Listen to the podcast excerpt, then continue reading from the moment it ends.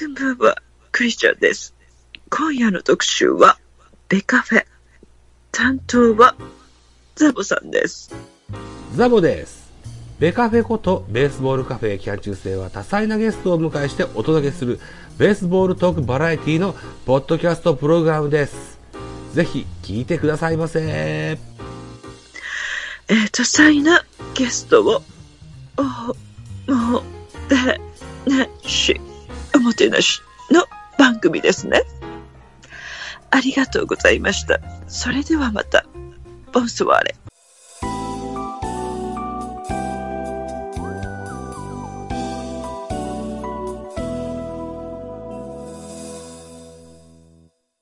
ということでございまして、えーと、ベースボールカフェ期間中制12月30日、あれ忘年会って打ってんね。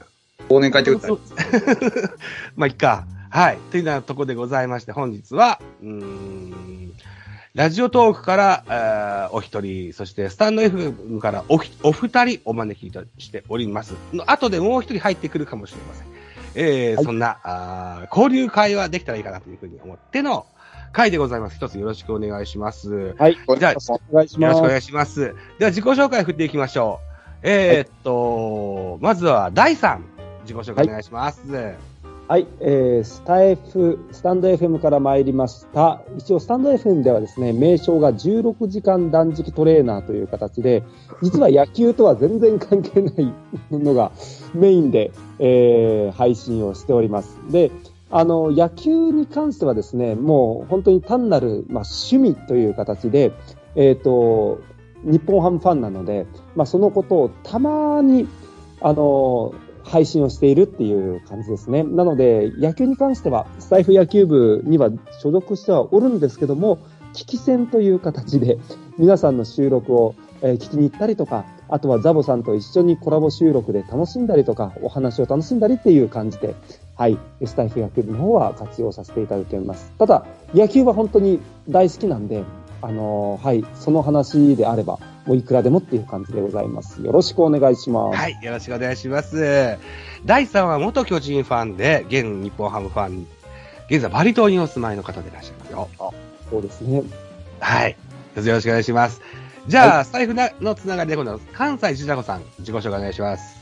えーどうも、えー関西ジータロックです。えースタンド FM の方で、えー巨人ファンとして、なんか、巨人関連の話を、えーああだこうだ言っております。よろしくお願いします。そんだけ？え、あ、もう、もうちょっといりますかね。あのー、関西ジダコさんです。よろしくお願いします。お願いします。はい。えー、関西ジダコさんの売りはやっぱ、ブログですよね。あ、ブログ、一応ブログもやってまして、えーえー巨人語らせてやったから、えーそんなんで、えーブログもやってるんですけど、同じ名前でスタンド FM でも、えー巨人の話をなんやかんややってるんで、どうか聞いてくれたら嬉しいです。よろしくお願いします。はい。はい。ということで、えー、じゃあ続いて、えー、ラジオトークから、フォックストロットさんです。はい、どうもこんばんは。フォックストロットと申します。日本ハムファンでやらせていただいておりましてですね、ラジオトークで、えっと、フォックストロットの野球語りたいラジオというのを、一応1日1回、えー、1回ペースで 毎日更新させていただいて、えーいるところでございます。あのー結構野球の、あのー中継に合わせてずっとライブしてたりとか、あの、だらだらやってたりとかっていうのもあるので、ぜひ皆さんよろしければお聞きいただければなと思います。本日はよろしくお願いします。よろしくお願いします。はということで、ちょっと欠席者もありました関係で、なぜか巨人ファン2人と日本ハムファン2人の 構造になってしいや、なんなら巨人ファン3人なんですよ。あ、そう。え、でも第3は、現在巨人はあんま注目しないですよね。そうですね、僕はその1990年代にあの学生、新潟県に住んでた時に巨人ファンだったんですよ。ああ、じゃう今はもうあれか。じゃあ、そんなにかけられてないな。あ、よかったよかった。今は全然。よか、ったって言うんじゃない。本当にあの松井だとかうん、はい、ま、駒田だとか、原だとか、岡崎とか、その辺には詳しいですけども、うん。はい、はい、今はもう全然ですね。あもう日本ハム、はい、今は一筋20年ぐらいですかね。ってなりますか。そうですよね。はい。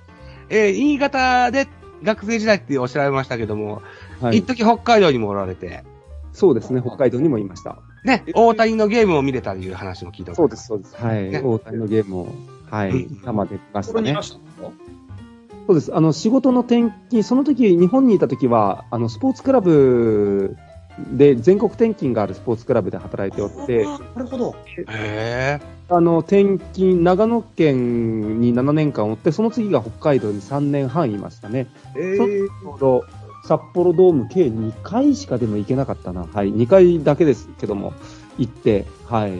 あの、大谷の試合を見て、非常に感動しましたね。えー、どっかでミスしてるかもしれないですね。わかんない。ああ、ニアミスしてる可能性があるはい。そっか。だから、ダイさんも、え、バリに移られて何年ぐらいなんですか？バリで6年ですね。ああ、恋しいんじゃないですかいや。本当に、はい。いや、本当にね、いや、もうちょっと、あの、いろいろ言っとけばよかったと思いますよ、本当に。その時はどうしてもい忙しくて、あの、行けてる場合じゃなかったんですね。ああ。その時には、あの、フォックソト君のラジオトーク聞いていただきますと、この人車であっち行ったりこっち行ったりしてますから。そうですうん。はいよく、道内の、そう、はいあの、レポートしてくださいますよ。え たまにやってますね。そうですね。ラジオトークのライブ機能でたまにあの、ライブ機能のアーカイブも出してるんですけど、だだいたいあの、ドライブしてるときは、基本的には、あの、ライブで喋ってるので、そうですね。うんなんか、釧路の方とか、旭川の方とか、いろんなとこ行って、行っては、あの、一人で行っては一人で喋ってるっていう感じですけど、ー、えで、ご当地で食べた美味しいものをツイッターに上げてくださいますからねと。かありますね。はい。うん。そうですね。旅番組のようなもんです そうかもしれない。でね、なるほど。タラコさんね、はい。この第3もフォクソさんもですよ。はい。ライブを始めたら2、30人軽く稼ぐ人なんですよ。おー、いや、すごいっすね。ね僕なんか今日もさっきやったの2人だったの来たの。いや、僕、僕二人来おへん時の方が多いですね。あ、そうはあい。いやあ、ライブなあなかなか難しいですよね。まあいいか。えー、ということで。はい。うん。えーっとね、うーん、とりあえず今日は忘年会としてますけどもですよ。じゃあ、はいええ、えー、今年あった、じゃあ野球の番組ですので、野球に関してですよ。うん今年あった、い一番のニュースをじゃあ、あえー、自己紹介の順番に振っていきたいと思うんですけども。わかりました。さあ、いいでしょうか。じゃあ、第3、お願いできますか？はい。いや、これね、土定番な、あの、ものがあるんですけども、でも、まあ、土定番を、えー、まあ、ちょっと外していきましょうか、あえて。そうですか？いいですよ。お お好みでどうぞ。はい。えっ、と、まあ、今年の一番のニュースは、えー僕としてはでも、えっ、とね、西川太田秋吉のノンテンダーかな。はああ。い。はい。あそこを切って、えっ、と、新たな、こう、チーム改革をするんだっていうところが、うんこのなんですかね、稲葉 GM と新庄ビッグボスの、ええあ。のやっぱすごく、こう、チーム改革のすごい強い意志を感じましたね。ああ。確かに、うん。確かに強い、あの、意志を感じました。あのーそれ以前に、長く率いた、はい。あの、栗山さんもそうですね。退任されて、はい。あの、中田選手も。移籍してと。本当に今までの、その、2016年の日本一の時の主力がほんもう本当に全部、あの、いなくなってっていう形で、まあ本当に来年が誰出てくるのかなっていう楽しみなところですね。ガラッと変わった印象ありますよね。ガラッと変わって。うーん。まあその話を受けて、フォクソさんいかがですか？うーん、まあ、そうですね。やっぱり何か変わらないといけないタイミングでしたよね。ねまあね、こう、まあ正直ファンからしてもここ数年の成績ってやっぱりちょっと寂しいなって思うとこいっぱいありましたから、そんなうん中でね、はっきりこうやって、あの、変わるぞっていう意思をね、あの、まあ、なんだろうな、形としてはある程度血を流しながらですけど、うん。流血を厭わず変わっていくぞっていう意思をはっきり示してくれるっていうのは、まあ、あの、本当にプラスに捉える以外の何者でもないなと僕は思ってるので、うん。本当良かったうんそういう、まあ良かったっていう言い方が正しいかどうかはわからないんですけどね。あとは結果で見せてもらえればっていう形ですよね。確変の時期であったと。そうですね。うんなるほどね。あ去年も一昨年も栗山監督が続投続投って言って、その続投になんか、ね、賛成の声よりも、え、まだ続けるのみたいな声の方が大きかったですからね。実際やっぱり。ね、うんあの限界だったっていう言い方もちょっと違うんですけど、はいあの、なんかね、こう、オリンピックの延期にかこつけて、なんとか頼むみたいな感じの空気出てましたからね。そうですね。あかわいそうでしたよ、本当。う。うんん、ちょっと早くね逆に、逆にかわいそうでしたねそう。そううんあんなにこう、なんかね、やつれちゃう前に、あの、解放してあげたかったっていうのが、個人的な心理ではありますね。うん。日に日に年老いていったよ。そうそうそうそう。なんか、目に見えて。10年前の映像を見直すと、本当若々しくツヤツヤしてるんですけど、うん。そもそもイケメンでおなじみだったからね。最近の姿を見ると、ちょっと本当にあの、1年ぐらい休んでていいんですけど、ね、あっという間に代表監督に担ぎ上げられたので、かわいそういなと思ったんだよ。大丈夫かなっていう。いや、他に、他にふさわしい人がさほどいないっていうのもあるんだけどね。おーいいですね。うん。タラコさんどうですか？ハムに関して。いや、今年の。まあ、日本ハムと巨人の方で喋ってるっていうことで、ファンの。うんうんやっぱ中田翔の巨人移籍ですね。うん。大変申し訳ございませんでした。いやいやいや、あの、そんなことないからえっ、と、うんアーカイブから残ってるのを聞かせてもらって、やっぱ、僕もちょっと、うん、なんていうかな、中田翔、まあまあ悪いことしたんかもしれないですけど、叩かれすぎかな。なんかその、うんあることないこと分からんのに、みんなガチャガチャ言い過ぎかなと思ってましたね、あの件については。うん。まあなあ、はいコンプライアンスがき厳しくなったっていう部分は、まあ、具体的にね、そうね、あったりするんですね。まあ、実際、あれですよね、あの、イメージ先行で叩かれてる目はそらありますよね。あなんかあったなって感じがします。あーね、だからファンからしたら、本当に中田のこと知ってる人なら言わねえようなことも、なんか外野からいろんなことポイポイ言われてるので、なんか、やっぱりそういう意味ではかわいそうだなと思いつつも、ね、やっぱりこう、もう手を離れてしまったからには仕方がないよなっていう気持ちですね。うん、まあ本人のやらかしが呼んだことでもあるんですけど、だから、あとはもう頑張ってくれとしか。うん本当に今年頑張ってくれんかったな、巨人でも。うん。中田は本当にこの精神状態で多分成績めちゃくちゃ左右する選手だと思うので、はいあるでしょうね。うん乗ればすごい乗るんですけども、多分もう野球どころでもなかったと思いなますね。かったんでしょうね。はいうん持ち本人。のコメントでも萎縮してたスイングでもみたいなこと言ってたんで、やっぱり野球に集中できるような環境というか、あの、まあ、自分自身ではなかったのかなと。はい、メンタル面が多分ちょっとややられてたと思いますね。そうですうんいやすごい乗る、はい、選手なんだと思うんですけどね。そうですよね。うん。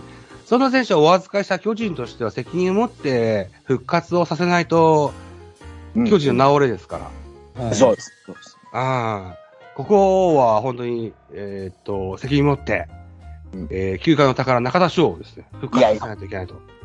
あの、その点でも原監督が続投になったのは良かったなと思ってますね。うん。まあ、原監督がゆえに巨人に来れたみたいなところもあるんかなと思ってて。うん。もうあるでしょうね。うんはい。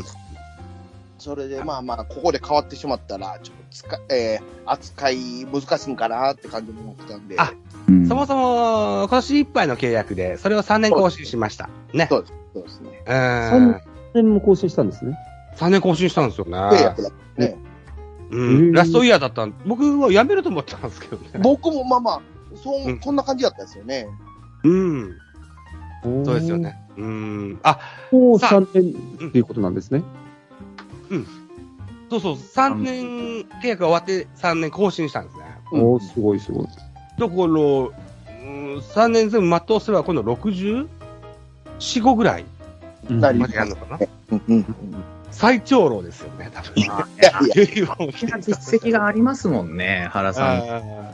そうです。うんさあさあさあ、話題としてはですよ、2021年の振り返りです。はい、さっき頂戴いたしました。ね、ノンテンダー。うんうん。うん。えーっと、お一人まだ決まってませんね。そうはね。い。よし。うん。いや、秋吉は見つかると思うんですけどね、僕的には。ですね。うん。なんか逆に秋吉が一番あの見つけやすいかなとは思ったんですけあ、ども。僕もそう思って、一番最初かなと思って多ました。分みんなそう思ってましたね。ね、はいそうですよね。あの、ピッチャーなんて、本当あの、いくらだっていいからい、やいや、ほんまにそう思います。特にああいうタイプのピッチャーってね、あのー使いどころっていくらでもある。ね、リリーフも、ロングリリーフもいけるし、抑えもやったことあるし、ワンポイントっていけるしって考えたら、あれだけ使い勝手のいいピッチャーなかなかいないですけど、どうしてもやっぱコンコンディション面の何か不安を危惧してるんでしょうね、多分ね。うんまあ逆に言ったら今年が肩休めたから、なんか来年いけそうな気がしますけどね。僕もそう思いますね。うんはいうん巨人欲しいっすね。ね、うんいいつかも言いましたよね。この12月の頭かな。僕と、あの、ジジャガーさんと、タラコさんと3人でやあ、った、はいはい。ジャイアンツキャストでも言ってましたよね。言うてましたね。うん。太田も来んじゃねえの？みたいな話をしたんだけど、ベイスターズでしたね横浜決。まりましたね。うーん。ですね。えーっと、秋吉か。秋吉。はいあのー昨日でしたっけね、戦力外になった選手のドキュメント番組を TBS で待ち合いじゃないですか。やってます。で、牧田っていう選手も特集されてました。あの楽天の牧田ですか？楽天の牧田。ああ、はいはいはいはい。ああ、そうかそうか。バリだから打つならいいかもしれないですね。ごめんなさい はい。うん。あのー、一軍ではマシだったですけど、えー二軍では防御率は0.3ぐらい。うんめちゃくちゃいいですよね、牧田めちゃくちゃい。いいんですけど、未だに決まってないと。なんででしょうかね。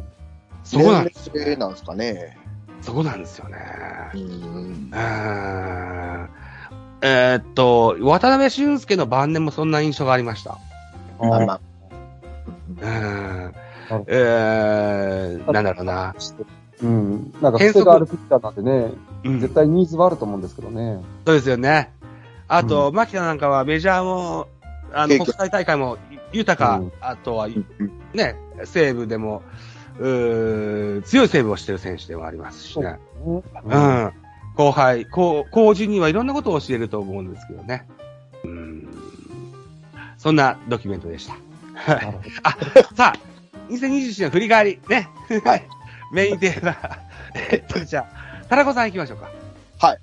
はい。あ、今年の振り返り。はい、今年の振り返り。えーやっぱなんか巨人関連しか出てこないですけど、はい。あーまあ、コロナ禍とかもいろいろあって外国人の、あの、もううまいこといかへんかったりと、コロナに、あの、まあ、9回でとどまったりとか含めて影響が受けた1年やったなって感じがします。そうですね。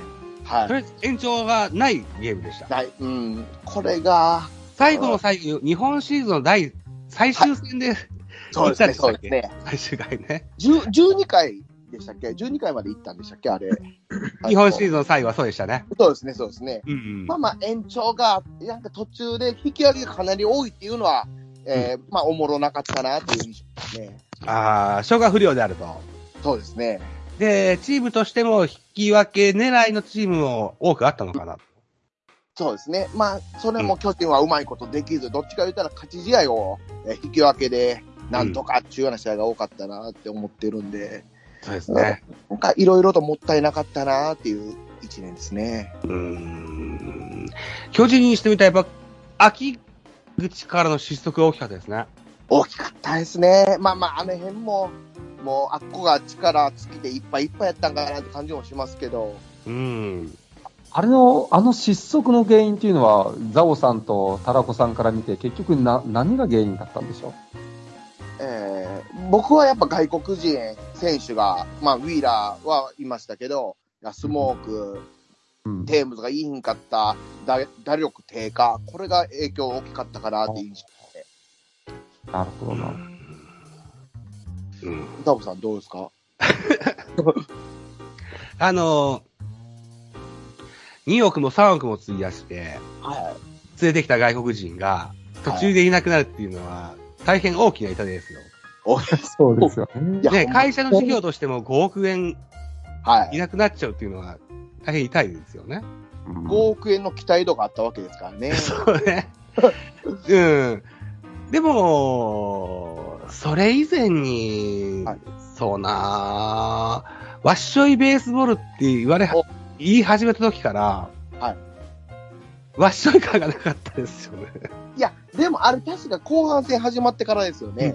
そう。中日3連勝したんですよ、最初。最初はね。はい。うんほんで、もうわっしょいわっしょい僕も言うていったろうかな思ってたんですけど、うん。そっから勇気会を得られず、そのまま終わってもうた。急激に失速していきましたよね。はえまあ、あの、ヤクルトの絶対大丈夫ですかね。あれの方がなんか言葉としては、重かったですね、いい意味で。ーそうですよね。いや、あのー各スポーツ新聞でも、この秋口の、う失速の原因なんていうのを紐解くようなはい記事は多々ありますけどもね。ええうーん。やっぱりこう、そこの、このシーズンが終わってすぐですよ。あの、コーチの、ね、名前変えましたじゃないですか。あオフェありまンスはいチーフとディフェンスチーフみたいな。はいやっぱ、船頭が多いと、船がうまく回らないんだろうなっていうふうなうん感覚もあります。しそういう、そうですね。うーん。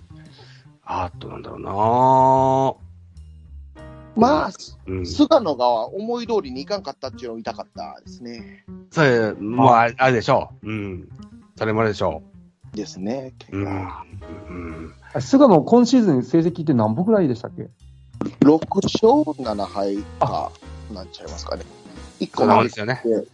そんな感じなんですね。10いかなかったんですね、菅野。10いけないです。うん。あらららららら。で、山口俊も2勝8敗ですよねい。や、そうですね。あら途中加入ではありますが。で、若手であの子、うん、高橋祐希君っていうのが11勝、初めて2桁勝ったですけどね。はいそうはい。うん統合もメルセデスも2桁届かなかったんですよね。届かないです。ああ。うん。もう一歩二歩で2桁勝てるんだけどっていう選手が届かなかったっていうのも、以降大きいのかなとうんは思います。なるほど。うん。あそれ、菅野も全然あれでしたね、そうか。うん。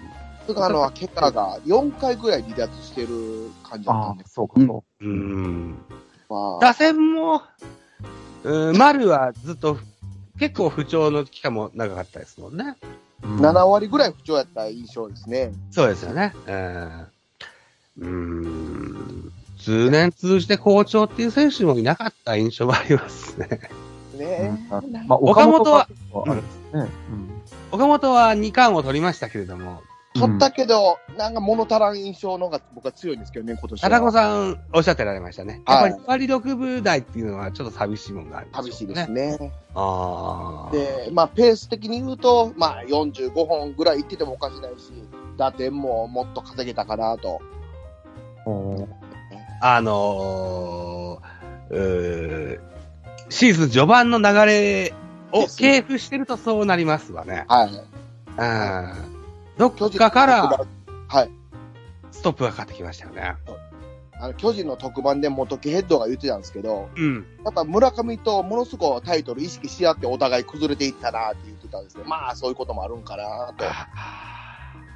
村上も後半当たり止まってましたからね。止まる、止まあ、絶対抜かされる思ったんですけどね。うん 思ったよね。並んで仲良くフィニッシュしたわけなんで、やっぱりそこら辺はね、プレッシャーのこう掛け合いだったのかもしれないですよね。やっぱかかるんですね、思ってる以上に。うん、そうですよね。うん、なんか旗から見てると、やっぱり、はいなんか、巨人さんのところのこう不調って、僕はやっぱりピッチャーに起因するのかなと思ってて、うんはい。あの、先発ピッチャーが、やっぱりこう、きちんと試合を作っていく能力っていうのが、まあ多分どのピッチャーもうまく5回持たなかったっていう印象なんですよ、やっぱり。うん。あ、いやいや、でもそうですね。うん、で、なんかそれを、だうちのチームが同じようなことが、まあ、一昨年とか、まあ、去年とかがそうだったんで、わかるんですけど、やっぱり先発がきちんとゲームメイクできないと、うん打者、プレッシャーをやっぱり受け続けるんですよ。早く点取ってあげなきゃって。あ、そう、そうですね。でそれでやっぱりこう、いつもと違う、こう、普段通りの、なんかこうね、変な話ですけど、伸び伸びした野球じゃないですけど、そういうこう、気楽な野球ができなくって、うん。で、それ、そういう打線を見てると、ピッチャーもまた、こう、抑えなきゃって気持ちになってっていう、多分悪循環が、どこかで歯止めがかけられるとしたら、多分菅野だったと思うんですけど、うん。そこに、そこに菅野の不調もガンと刺さってしまって、多分流れを止められなかったっていう。なんかあの、有原がいながら、なんでか連敗が止まらないファイターズを見てるような感じがしました。かぶ るところがあったよ、ベンニチャームと。なるほど。かつてのだよ自信を見てるようだったんだね。僕はなんかそんな気がしてました。ああー、今辛いとこだなーっていう。だからピッチャー陣、先発ピッチャー陣がうまく、うんあの、機能すれば、あの、打者のメンツ考えたら打てない方がおかしいので、うん。だから多分そこら辺のそのなんか、巡りの問題というか。だから、えだからワッショイ言い始めたら僕間違いじゃないと思うんですよ。なんかどっかで気持ち切り替えないと、はいうんうん多分やっていけなかったと思うんですけど、うまくやっぱりそこも乗り切れなかったっていうのが実情じゃないかなって僕は思ってます。なるほどね。あー田中さんもおっしゃるように、5回、6回、ボツ先発ピッチャーで本当にいなかったですね。あの、もう、このピッチャーやったら勝つやろうっていう、昔でいう菅野みたいなのがいなかったですからね。うんあの、もうちょっと前だと上原だとか、あ、うんそうですね。あー斎藤正樹だとか、その辺ってことですよね。はいうん、うん、戸郷にしても、もう今年に関しては山口にしても、うん。まあどうかわからんなっていうような感じで、うん。あの、予告先発で、あ、勝ったなって思える日はなかったですね。ああ、そうですよね。そうですね。ですよね。ううんん。なるほどそういうことで、来年から、ピッチングのチーフコーチになる桑田さんですよね。もさあ、どう、どうなるかでしょう。岸と出るか、京都出るか。楽しみですね。他球団ファンから見て中5日というのはどういうふうに見えてたんかなって気になりますね。ああ、教えて教えて。はい大さん、どうですか？中5日って。いや、中市かは、まあ、僕はそのメジャーのことを見てる限り、じゃあ、まうんあ、ありなんかなとは思いますけどね、うん中5日。その、結局今、ね、あんだけリリーフは登板高っていうか、めちゃくちゃ過密になってるけど、まあ、先発1週間に1回だと、まあ、ある程度余裕かななんては思うので、うん。その、6人で回すよりも、うん。まあ5人で回した方が、まあなんですけども、それが結局秋口にどういうふうに影響してくるかっていう感じですよね。うん。うん。まあ僕は、えっ、と、個人、個人的には、はい。えっとね、えーまあ、個人の見解から言ったら、先発は、まあ、はいめちゃくちゃ枚数を増やして、以前、あの、ボビーバリンバレンタインがロッテでやってたえ時の、あんうん確か10人ぐらい先発がいたといて、それをこうやりくりしていた、確かだったと思ったんですよ、ボビーバレンタインが。ありました。へえ。うん。で、なんかそっちの方が、えー実は結構こう、後半にやっぱり強くなるのかななんて思って。なんか、後半っていうのは、秋、そうですね。ペナンってことそうですね。うんはいなるほど。はいはいはあなんで、まあ、僕は、序盤は、まあ、あんまりこう、型決めずに、まあ、10人ぐらいの候補で、えっ、と、まあ、のらりくらりと、中6日、中8日で、まあ。行った方がいいんじゃないかな、僕は個人的には思いま桑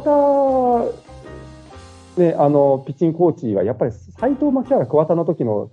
だと思うので、うん。うん。斎藤牧原桑田は、そりゃ、ね、か先発担当なので、そうですね。はい、なんかそんな感じかなっていう印象がありますね。はい、まあ、僕は、まあ、個人的には、あのそうですね、まあ、ペ先発は、とりあえず序盤はめちゃくちゃいっぱいいて、はいまあ、だんだんだんだん秋にかけて人数少なくしていった方がチーム的にはうまく回るのかなとは思ってます。ああ、シーズン通じて。なるほど。そうですよね。中継ぎが数が少ななるのがちょっと怖いですけどね。10人も先発に置いてもらうと。じゃあ10人置いてるってことは投げましょうっていうことなんでしょうね。まあ、そそれも、あのん、コロコロコロコロ上げ上げて下げて上げて下げてですね。あうん。っていう形だと思うんですよね。うん。あの、奥川だったり、の佐々木朗希だったりの、うん、そうですね。、ねああいうっていうことでしょうね。うん。フォークソフトさんいかがですか？中5日で問題になるのって、僕、疲労の管理よりも、あの、投手の投球に対する理解度だと思うんですよ。あの、結局、球数、中5日で、なんか疲れただの、なんだのっていうのよりは、その、一登板をいかに、やっぱり、こう、クリエイトしていくかっていうところが、うん。まあ、言ってしまえば下手くそだから中5日はきついんですよ、多分。うん。などういうことかっていうと、要は、あの、まあ、戸郷なんか多分顕著だと思うんですけど、はいだいたい5回ぐらいになるとなんか怪しくなり始めるじゃないですか。あ、そうですね。はいめっちゃ詳しい。そう、あれって本当にあの技術力だと思うんですよね。その、コントロールとかっていう意味じゃなくて、うんあの、どういうふうに相手ピッ、相手バッターを打ち取っていって、どういうふうに自分は投げ終わるのかっていう、登板、一登板の、まあ、あのまあ、青写真が、うん。うんうまく描けてないんだと思うんですよね。多分目の前のこう打者一つ一つ積み重ねていってる。でも、本来、やっぱりこう、有能なっていうか、まあ、成績残すタイプの、あの、ピッチャー、山本由伸とかそうですけど、見てれば、うんあうん。間違いなくわかるんですけど、投球に幅がすごくあるんですよ。序盤はすごくインコース、ストレートを意識づけてとか、後半になるにつれて、あの、変化球の割合が変わっていってとかっていう工夫、引き出しうん。そういったところがあれば、多少、あのー球数を使おうが、多少球数を減らそうが、そこら辺って多分、大して苦にならないはずなんですよ。うんいやめっちゃ鋭いですね。確かに。だから、僕がなんでそれをこう思うかっていうと、うちに加藤っていうピッチャーがいるんですけど、はい。彼がもうまさに戸郷みたいなもんで、あの、5回、まあ大体正確に言うと打者の3巡目が、もうものすごく苦手で、ここ数年ずっと、あのー、3巡目まで来ると、うん大抵はフラフラフラフラしてしまうっていう、そうですかね。ていうピッチャーだったんですけど、今年、あのー非常に加藤は、あのー初回からマックスで行くんじゃなくって、なんか徐々にこう上げていくというか、うんあ後半の展開を自分の中でクリエイトできるようになったんですよね。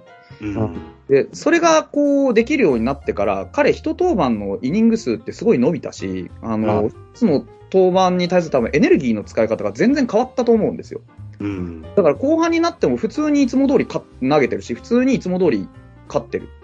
うんでうんそういうシーンが非常に増えたんですね。だから多分、そういうことを、まあ、まだ多分、投手陣として、巨人さんの投手陣って割と若い選手が多い。まあ、菅野はともかくとしても、あ、今、そうですし、なんかその若い選手が多い。あと、あの、リードする側も、まあ、小林はそれなりの、あの、リードの経験値ありますけど、大城と、うんそんなに多分、あの、リードに巧みなものがあるかって言われたら、そうでも多分そういうタイプじゃないと思うんですよね。